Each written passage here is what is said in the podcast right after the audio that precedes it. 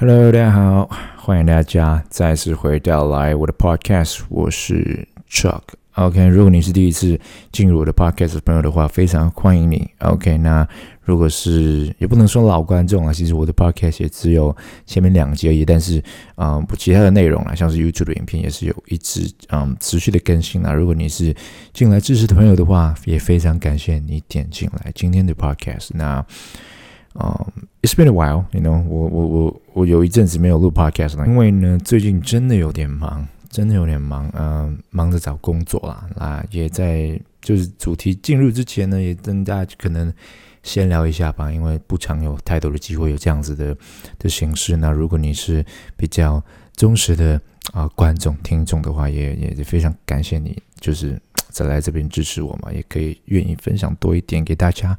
那其实最近啦，就在找工作，所以都比较繁忙，在奔波于不同的面试，不同的面试当中，嗯，坦白说还还 OK 啦，就自己的行情还 OK，因为就是如果有看我 YouTube 影片的观众，比较看到底的话，都可能会留意到，就是我现在人不在香港，我在 Toronto 加拿大的多伦多。所以呢，就是啊，目前就在一个待业的状态，对，已经找到工作了。那就是有 go through 了好几个工作的面试吧，那最后就决定决定要一个接受一个 offer，那就大概会在五月初，五月初才会正式的开始工作。所以呢，最近就比较有时间，先剪一点影片，先录一点 podcast，先录好一些库存，到之后。我感受到应该也会比较忙碌一点点吧，也会忙碌一点点的时候，就还是有一些内容可以跟大家分享。对，那也不会就是冷落到我的 YouTube 观众们，但是也尽量平衡到自己的生活各方面。那希望，呃，未来大家也多多体谅，因为要自己做这种呃内容创作吧，我定义自己为内容创作者，嗯，也是比较随性啦，比较佛系一点的，也不是。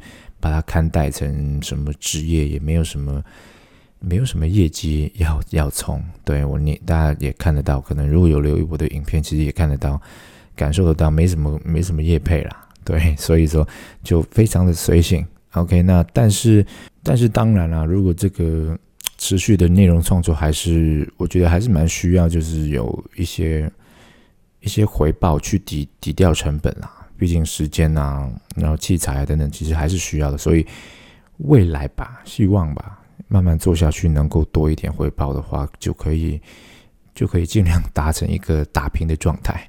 对，就不要一直是一直是亏损的状态，就不要是一直亏损的状态去去啊做内容创作，因为啊这样子其实蛮会蛮燃烧你的热情的，会蛮蛮蛮耗损的。所以说。希望啦，这边也是我希望现在也正式进入一个新的阶段嘛，就是进入啊，开始真的在这边稳定下来，开始有了自己的住处、自己的租屋处，有了自己的工作，开始慢慢认识到一些新的朋友。那在这边 YouTube 自己，我觉得自己一个内容创作的一个兴趣、一个副业上，也希望啊，今年接下来二零二二年会有更好、更好的表现吧，也很需要正在收听的你很大很大的支持。OK，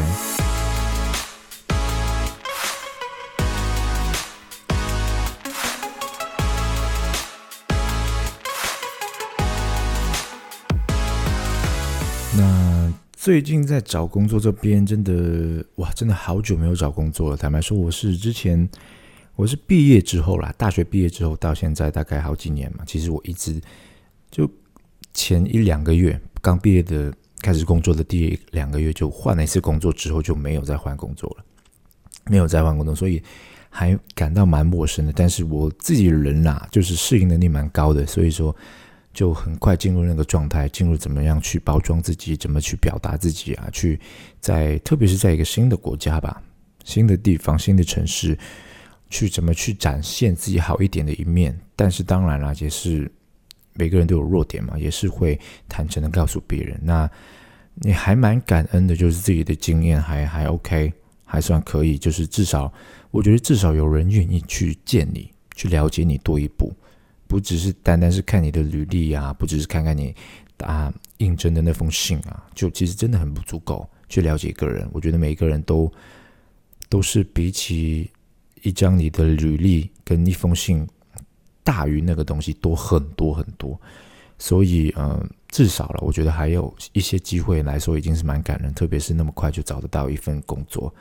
那真的有一阵子没有工作，现在找工作跟以前真的差很多诶。那这边希望大家不要介意我再聊一些额外的事情。我想有一次，我也是想要加入一些比较多一点点生活化的东西在 podcast 里面分享啊。但如果对这方面没兴趣的朋友的话，也可以自己就是快进一下。OK，by the way，OK，那。真的很早很久没有找工作了。那现在找工作真的有点不同。以前都是直接我们直接上上上公司谈嘛，了解见面嘛，对吗？要么就是见了一次之后还 OK 的话，你再回去见一次，对吗？但是现在，哎，这我在至少我在这边呢，真的有点不同。第一轮，如果你真的有被选中的话，他会跟你做一个电话电话的聊天，那就是连那种啊 video call 都都先不做。然后聊完电话之后，其实都会蛮短的，一般都可能是半小时左右。那聊完之后，他们会决定哦，你可不可以啊？聊起来这个人怎么样啊？然后再去进入下一步，然后可能中间还会做一些测试，然后就是电邮、email 发给你一些可能一些比较分析性的一些测试，个性的一些测试，看看你这个人的特质啊什么样的，然后再去到后面再来一个虚拟的模拟的，不是模拟，是虚拟的一个面试。用一些像是 Microsoft Teams 或者是 Zoom 这些的一些软体啊，去做一个呃虚拟的面对面的一个这个面试。那我自己的那个工作呢，到了这个部分就给我 offer 了，对我 take 了这个 offer。但是我其他的一些工作呢，它经过了那个步骤之后，还会还会有一些面对面的，直接上公司看看你的本人啊怎么样的，那还会有一轮。或者是中间还会夹着一些像是技术性的一些测验啊，就看看你的能力啊，你的表达怎么样，各方面的。那跟以前真的很不一样。现在我感觉现在的科技比较发达，就是大家经历这个疫情之后啊，其实处理东西的方式都就是被就推着走，都必然的要去改变。所以，呃，我觉得比以前虽然说比以前困难多了，但是同时。我觉得很庆幸的一点就是，我们人类的文明上不能够因为多了一些阻碍、多了一些困难，去降低了自己的标准。特别是专业人士，我算是专业人士啦。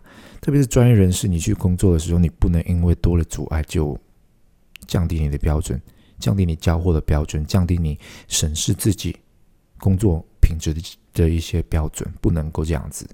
这样子真的是很明显会是人类文明的一个退步。对吧？我们不能因为一些一些地方爆发一些疫情啊，出来传到全世界，就就这样子，就这样子，因此来降低了我们自己的水平，也不能这样子了。所以说，很庆幸的就是，我觉得这样子的一个形式，不但没有降低标准，而且是我觉得还蛮蛮完善的，还蛮有一种关关难过关关过的感觉，所以。蛮有趣的，好一阵子没有分享这种，没好好一直好一阵子没有 go through 这种呃工作面试，还有好几份，同时好几份，真的以前刚毕业的时候都没那么抢手，对，没那么抢手。那那还蛮庆幸现在进入新的阶段，那也很开心，就是今天可以呢又来开录一期的 podcast。那现在时间好像大概才八分多钟哦，那也可以进入今天的主题，也是我想要讲。还蛮久的主题，但是真的影片的没有办法 cover 到这么讨论性的东西。那我我也感觉到想看的人可能可能也有，但是真的影片的限制太多。我比较喜欢这样子慢慢做下来，也希望愿意慢慢在收听的你们呢也喜欢今天的内容。那我今天的内容就是为什么我们长大了还是买不起当初喜欢的东西。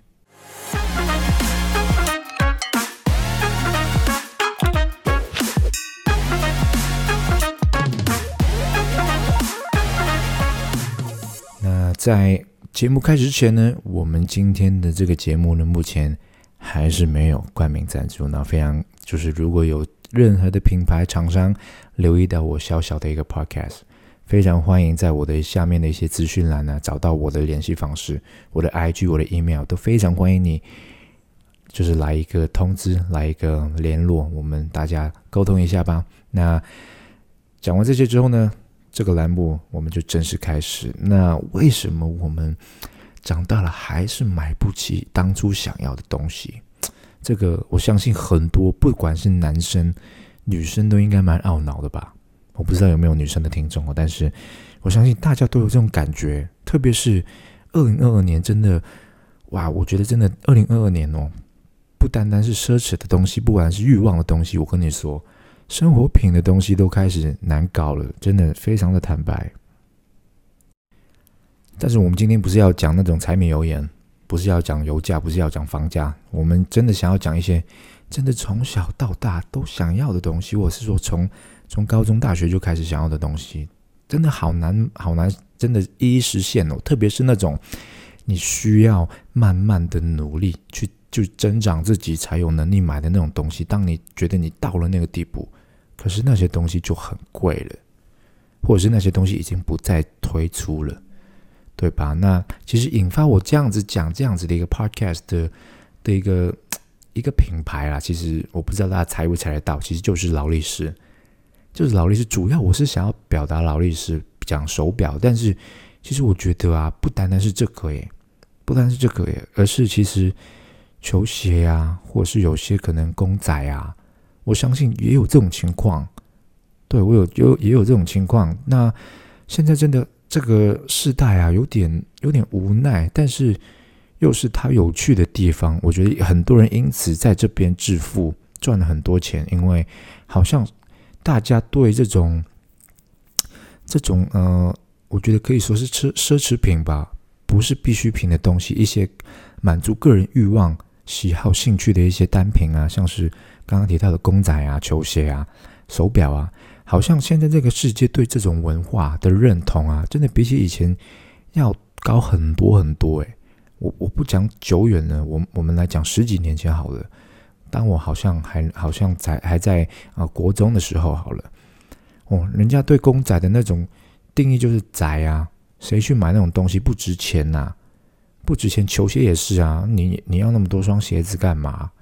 哦，球鞋不是用来跑步、用来打球的吗？哦，买那么。贵的限量版干嘛？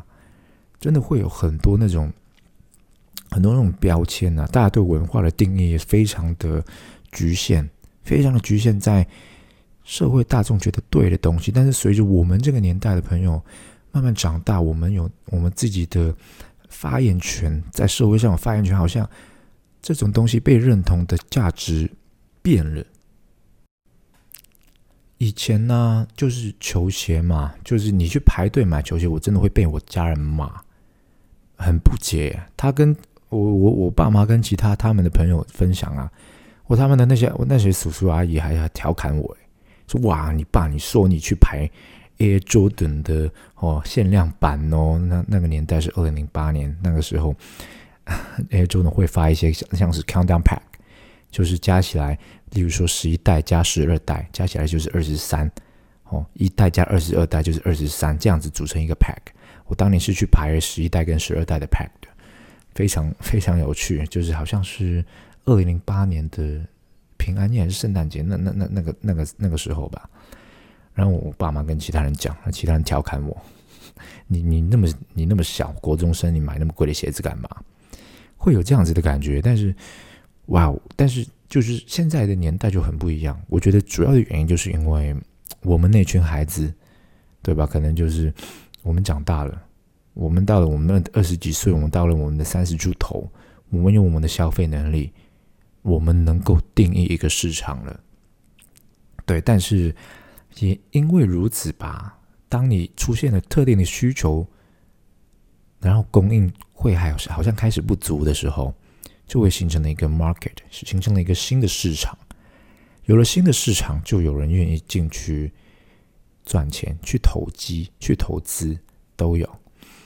那就导致于说，现在一个很有趣的情况就是：哇，我以前想要的东西好像很多都买不了。特别是有一些手表啊，有些鞋子，我觉得我是幸运的，可能因为我算是年轻人当中比较。有一点历练的，我在我的二十几、三十岁了，快二十尾端了。但是我相信现在在二十中段的朋友啊，可能还蛮无奈的，因为在过去，我觉得啦，在你们刚刚出来毕业，过去可能两三年吧，过去两三年好像 Jordan 的一些复刻啊，都好像复刻的不够强。如果你是喜欢 Air Jordan 的话，哈，By the way，好像都不够强哎。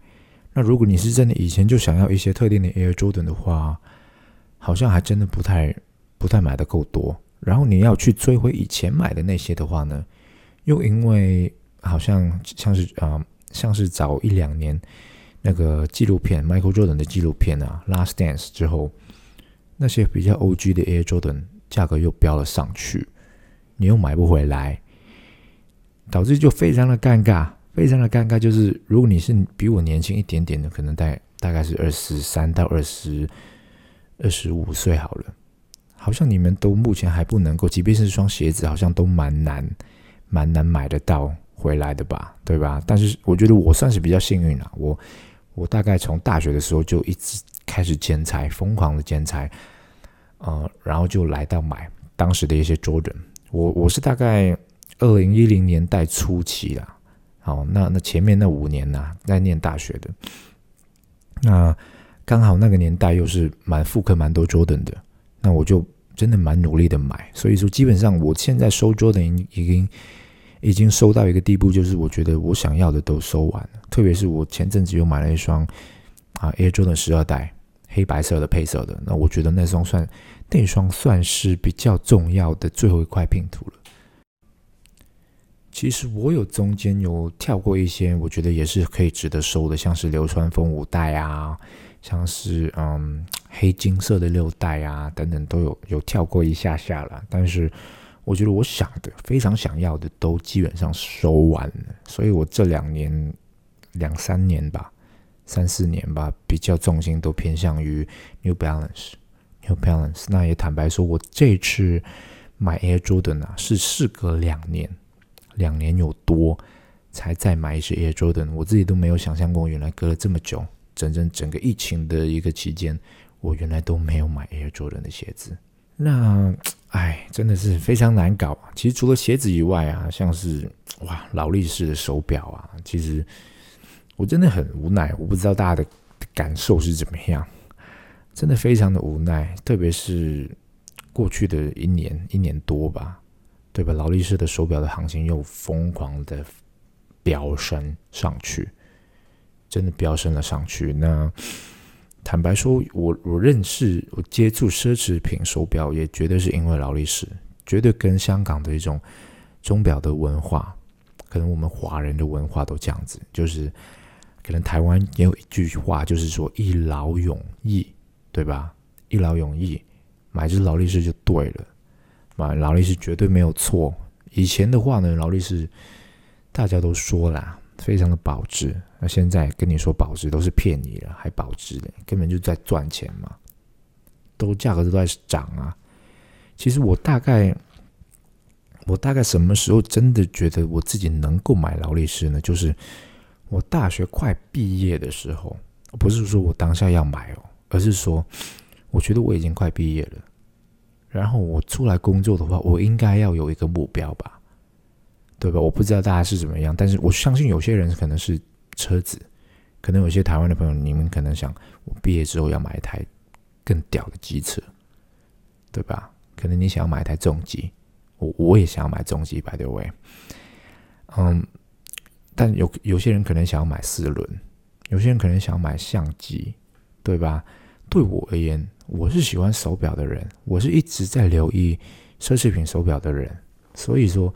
我当下就觉得啊，男生出来工作应该要只好表，我是那种想法的人，所以我在大四的时候我就开始看哦，劳力士要多少钱呐？当时还是劳力士很保值的年代，那我就想哦，保值哦，值得买哦。我去看一下价格，当时的价格啊，我也找到一些中古的黑水鬼，那价格大概是嗯三万多。港币其实就有了三万多港币，那换算成台币，当年可能就乘以四吧，就可能我觉得十五万台币左右吧。我觉得还是能够算可以负担的价格，特别是对一个毕业生来说。对我觉得你工作个两三年，你怎么都存得到这个价格买只好表吧？这个价格绝对是 O，其实我觉得绝对绝对是 OK 的，绝对是 OK 的。那直到我毕业，然后刚开始工作几个月，我就开始留意，当时劳力士就开始有一点点的吵架，但是那种吵架也是非常的轻微，大概是原价多可能百分之百分之十左右吧，百分之十到十五，对，这样子的一个一个吵架，其实还是还可以的，还不不是很多。现在球鞋来说，百分之十到十五的的吵架根本就是非常便宜嘛，对吧？一双一双球鞋可能两百块美金，他只炒你两百二十块，根本没赚你多少啊！就就是这个意思了。当当当然了，劳力士价格贵很多哦。啊，喝先喝杯喝口水。嗯，就对啊，所以我当年就看，我觉得还可以啊。多一点点还可以啊，但是我我觉得我要我要点时间，我要耐心一点，我要就我我先不能买这么好的手表。第一就是我存款没有那么多，我存款那么没有那么多。当时一只那种 GMT Master Two 那种蝙蝠侠黑蓝色的那个 GMT，吵架好像大概七万多港币吧，七万多港币换算台币就是嗯三十来万，三十来万那。以一个刚刚毕业的我出来啊，我的第一年，我自己的存款的话，我自己存款有多少啊？当时，我当时的存款可能好像只有大概二十出头，二十出头港币吧，就是换算成台币就是大概九十万左右吧。对啊，那所以说，喂，三十万，三十来万，九十万存款，工作了一年，用了你三分之一，蛮多的，我觉得蛮多的啦。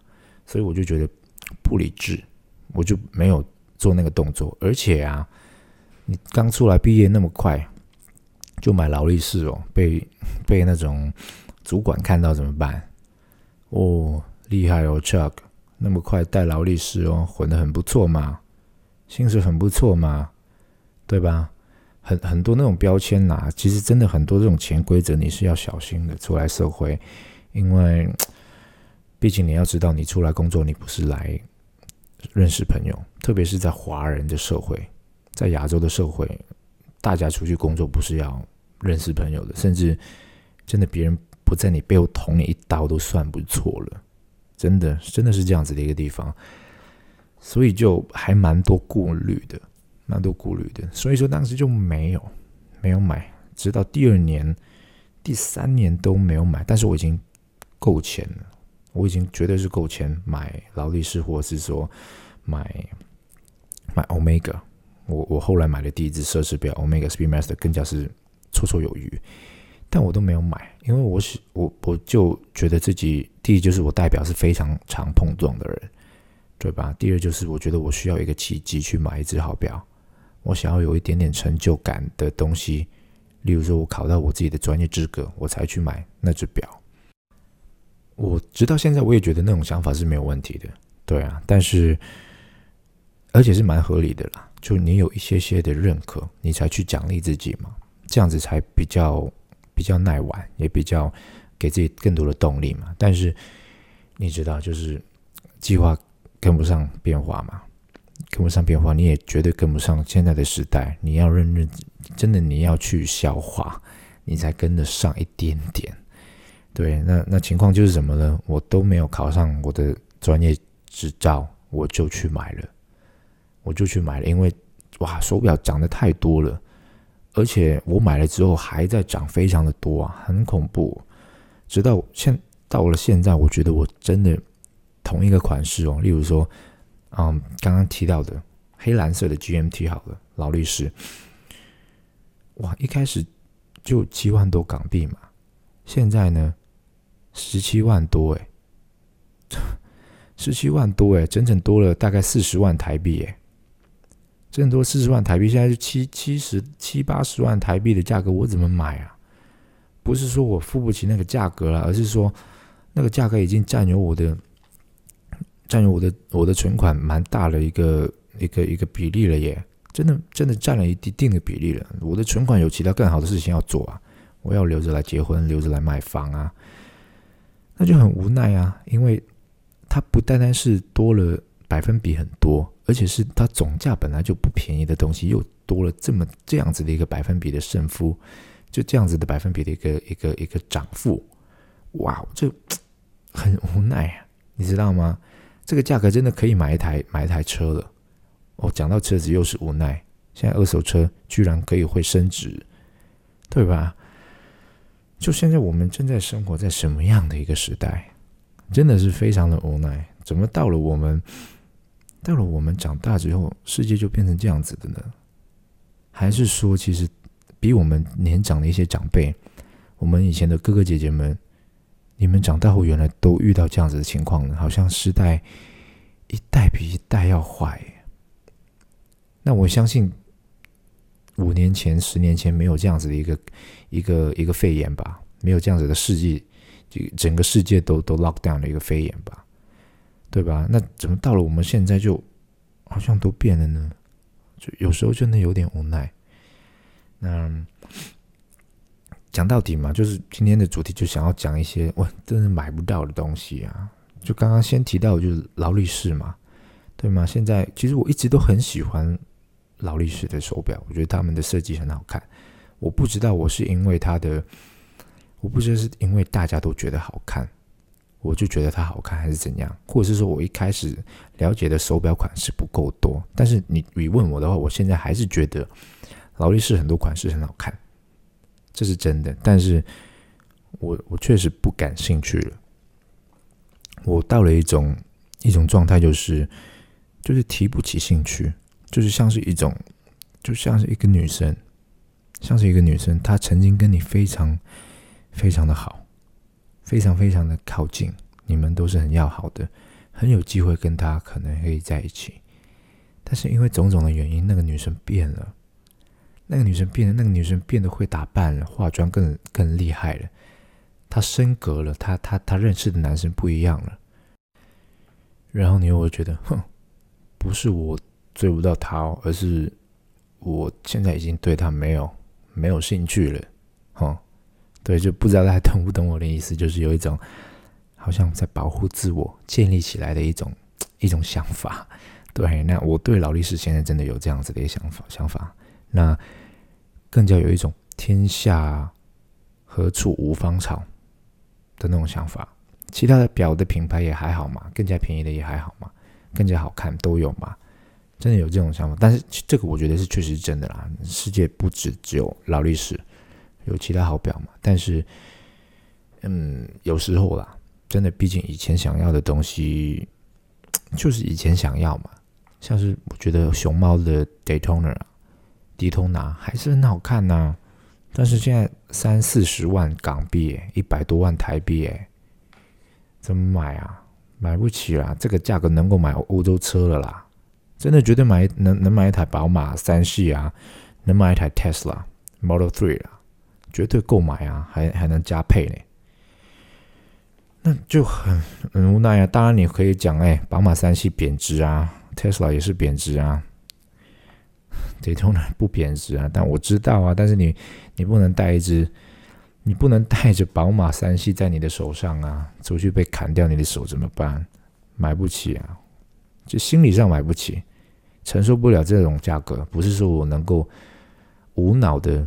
转账就好，就就能够解决的东西，不是啊？真的是我的钱还有更好的地方在花，那为什么这这些东西到了我们长大就就等不及了呢？真的，我我我真的会有时候在想，这个东西是不是是不是自己有些什么问题追不上这种这种涨幅？但是我已经觉得我很努力了耶。其实坦白说，我自己的我自己的资产累积已经比起我的同学们都快蛮多的，就不是在吹嘘什么，但是。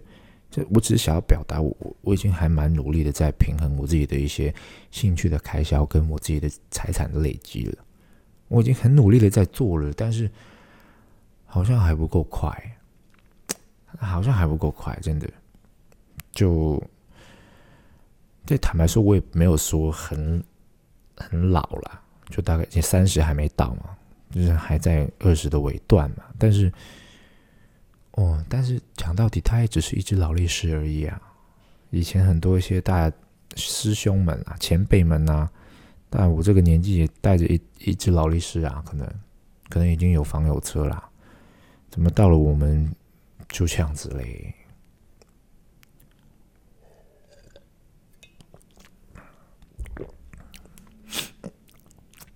但其实，但其实啦，但是其实啦，我自己后续啊也有延伸一些不同的想法啦。其实有时候，哦，嗯，以前喜欢的东西不一定长大了也要喜欢嘛，对吗？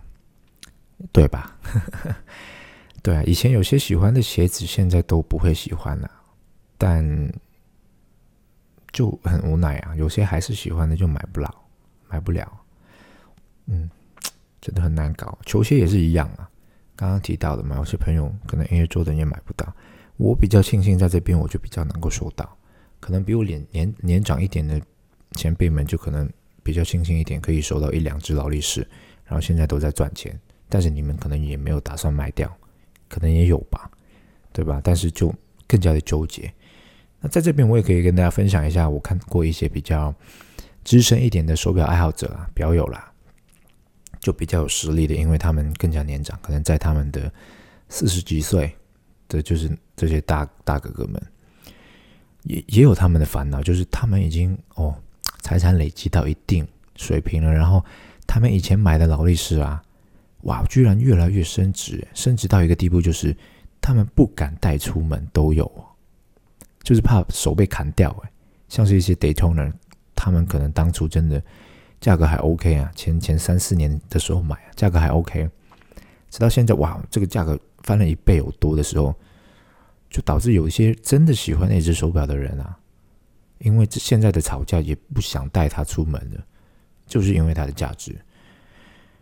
所以哇，我真的今天的 podcast 就是在这边抒发一下啦。我相信也有很多观众应该都有这种共鸣哦，就是现在我们的时代好像。都很有趣哈，就是什么样都都能够被炒作一番，已经不单单是手表，不单单是球鞋、公仔啊，像是 Bear Break 啊，嗯，像是一些艺术品啊，像是一些二手车都被炒作，呃，一手的新车有也有被炒作，也要加价去买，哦，像是我的 Dream Car 也是。我的 dream car 是 by the way，就是 Mercedes-Benz 的 G Class 大 G。我也知道你要加钱去买，在 dealership 那边。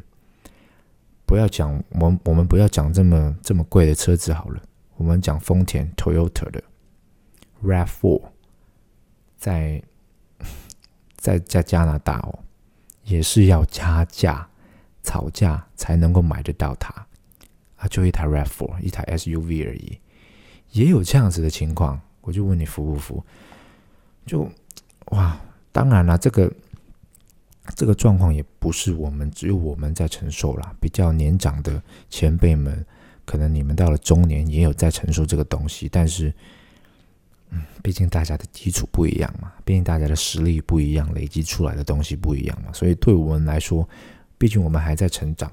当中，我们还在增长期当中，出现这样子的一个情况，其实哇，真的蛮无奈的，蛮无奈的。不单单是你没有办法满足到你以前想要的一些欲望需求，就就就是单纯的个人体现的一些需求，买到一些特定的东西，就连生活啊，一些生活品质的提升都很难很难哦。所以我就。哇，这个是我们这个时代真的非常有趣，我觉得非常有趣，也不知道它会不会好过来。真的，我不知道它会不会好过来。但是以我看东西的经验哦，以我观察经济状况啊，以我自己工作的一些经验看起来了，这种状况只会更糟糕。大家回想以前也会知道了，这种东西也会更糟糕。除非发生一次非常大规模的、非常大规模的一些经济的衰退吧，那到时候大家也有一定的损伤，才才会到了之后那个比较清明的那个阶段。但是到时候你你手里的钱可能又更不一样，又到了其实另外一种负担不起，所以我非常的无奈，真的非常的无奈。但是，对啦，今天就是想要抒发一下，哦，为什么为什么长大之后想要买的东西都买不到呢？就好好奇怪哦。现在，对我我当然理解了，很多人想要从那些东西去赚钱呐什么的，很多人真的靠那种为生。那像是我以前居住的地方，香港啊，真的这一两年呢，多了非常多的啊，就是路边的店啊。大家也知道，香港香港的房价、租金都很贵嘛。当然，疫情的时候它有回落一点，特别是商铺的租金。那所以呢，在这个疫情的时代的商铺啊，跟以前的那种规模形态不太一样，多了蛮多那种卖口罩的，那很正常嘛。疫情这种公司就赚钱。但第二点就是多了很多那种卖劳力士、炒炒卖劳力士的那种公司，开一种店面，让大家好像在看一个展示厅一样，去看那些劳力士的手表，然后标他们当下最更新的那种吵架，在外面给大家看，然后很多人都会在外面就是一直看着那种吵架，就我就就就是这样子的一个情况吧，所以可想而知哦。那他们真的赚很多，才有资格开这么多的店面给大家去了解这种行情。而且我也看得出来，就是有一些比较大的投资者，他们在持有一堆一堆啊一堆劳力士的手表，一堆贵的手表，他们才能够操控这样子的价格，这么稳定的在上升，这么的稳定的在测试消费者的底线。我觉得是这样子的一种情况。那。讲了那么多都是理论啊，好，讲到底就是 Chuck 买不起。我不知道在听的你们有没有劳力士，你们有没有要买劳力士的打算？但是很多东西吧，很多东西都有这种情况，不单是劳力士，球鞋也是，复刻的 Air Jordan 黑红一代，芝加哥一代，Converse 一代，现在的价格都飙了上去。那还好我都有，但我不会卖，我绝对不会卖，我都是。把它穿到一定的状况，就把它们退休放在这边。那我觉得啦，但是就即便这种情况也好啦，我们也是可以改变我们的想法啦。那对我而言，你问我，我确实也没有没有那种想法，就是要一直一直加大自己的成本去追送这种东西。那我也不我也不鼓励收听我东西、观看我影片的。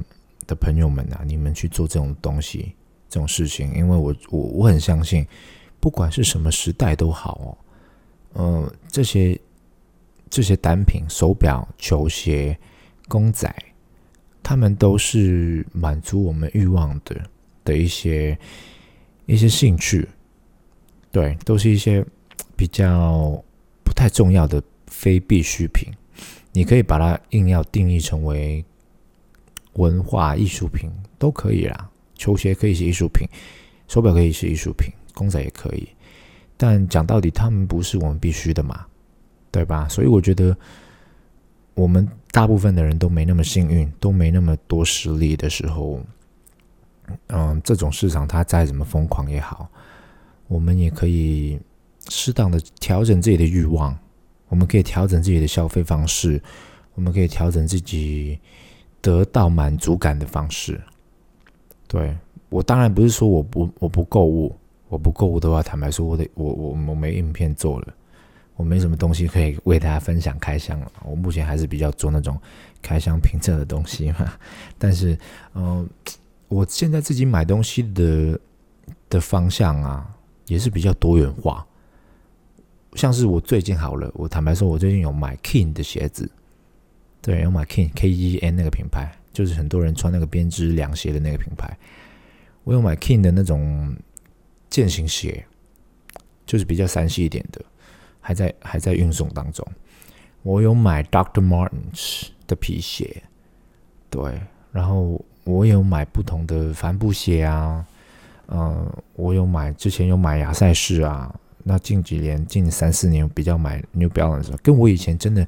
我以前真的是单纯一个 Nike head，我完全是买 Nike 的，跑鞋都买 Nike 的，篮球鞋一定买 Nike 的 Jordan，不停买，然后呃配搭的球鞋 Air Force One 什么的都买 Nike 的。比起以前，我现在真的玩的东西多了很多，多了很多，那多元化了很多，但是我花的钱反而可能比较少了，对，可能比较少了。像是我买一些 Converse 的布鞋、Vans 的布鞋，加起来那些 King，它加起来可能都不够一双 New Balance 的美产的价格啊。但是我已经买了三双鞋子，我有那种满足感。对，就可能换换个角度吧，换个想法吧。那手表当然也可以买一些比较便宜的的品牌，很多啦。这边我就不一一去算了。就是我想要表达的，就是嗯，对啦，时代在变坏啦，但我们可以变得更好，我们可以变得不一样。真的，我们不一定要顺着，我们不一定要随波逐流。一劳永逸不代表永恒啊，对吧？我相信，我知道，我我我相信一劳永逸，对吧？都被你们吵成这样子，还还还还不安逸哦。But let's be real, let's be real，没有劳也不代表不安逸啊，也不代表不开心了，对吧？我还是能够从其他方式建立自己的满足感的，对吧？我们要我们要好好的生活下去。我们要好好的让自己开心，因为 我我我也非常的坦诚。你说哦，完全要做到一个低欲望的人，就像是真的，我觉得我知道日日本啊，Japan 日本那边很多年轻人真的会在过一些比较低欲望的一种生活。他可能租很小的房间，他可能不买东西，他就是对这个社会他不生育，不交女友，不交男友，不消费。他就是对这个社会的现象的一种报复吧，这种回答回应。那我觉得这样子当然不健康哦。但是我我当然不希望每一个每一个社会每一个城市都走向这么极端的后果。我也不希望我的学弟学妹们，我不希望我比我年轻的朋友们，你们也需要靠这样子来报复社会。因为很明显就是，这不是能够享受的东西，大家也不开心。对吧？